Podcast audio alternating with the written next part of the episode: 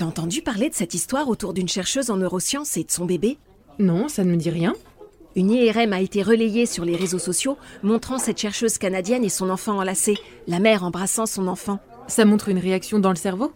Justement, l'image a été reprise et commentée, disant que les zones activées dans le cerveau correspondaient à une décharge d'hormones liée au plaisir, ce qui est totalement faux.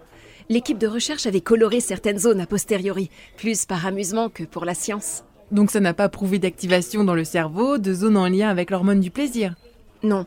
C'est dommage, ça aurait été intéressant de voir ça apparaître. Oui, c'est sûr, mais en attendant, c'était la première fois qu'une IRM d'une mère et son nouveau-né a été prise. Ça pourrait être un cas d'étude intéressant, l'empathie révélée par une IRM. Ah oui, pourquoi pas?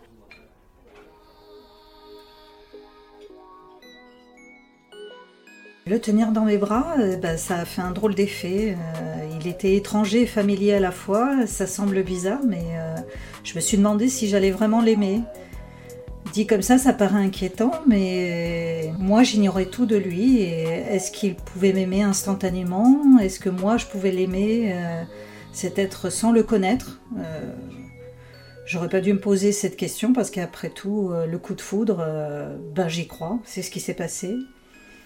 S'attacher instantanément à quelqu'un dont on ignore tout, euh, c'est ce qui m'est arrivé. Quand je l'ai pris dans les bras la première fois, tout m'indiquait que je pouvais l'aimer. L'aimer indéfiniment.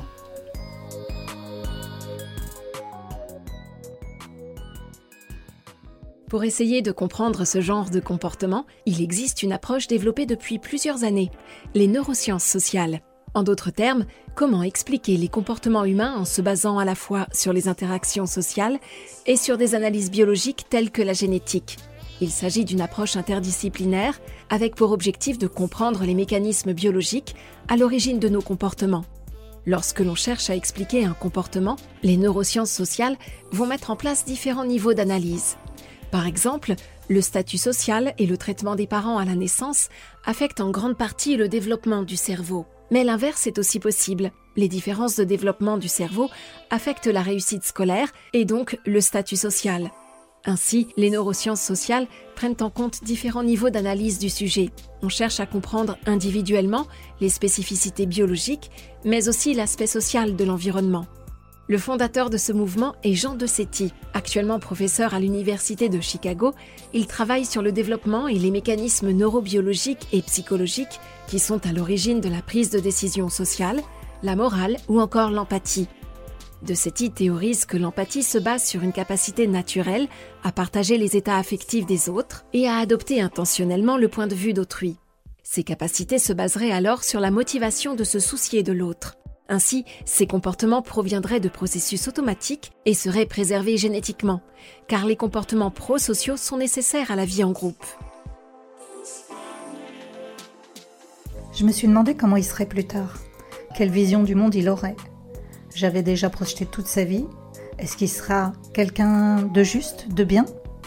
Je me demande aussi euh, qu'est-ce qui se passe dans sa tête quand je le prends dans mes bras, quand nos regards se croisent? Est-ce qu'il m'aime lui aussi?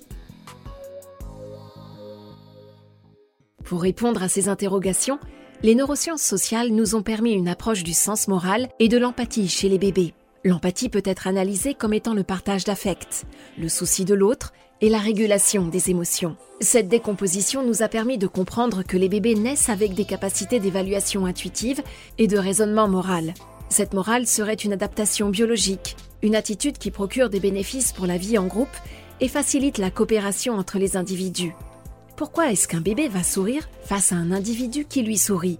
Via ce comportement propre à l'espèce humaine, il comprendra que la personne l'apprécie et pourra à son tour démontrer qu'il se sent bien en répondant par un sourire. Tous ces mécanismes se produisent de manière automatique et sont innés. Au final, les neurosciences sociales cherchent à expliquer nos comportements par différents niveaux d'analyse allant de l'aspect environnemental à la génétique.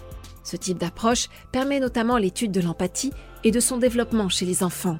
Nous savons donc que ce comportement est inné et développé avec le temps selon l'aspect social et l'état neurologique de l'enfant.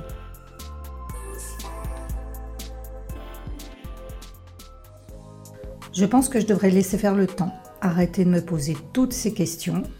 Je lui ai donné mes gènes.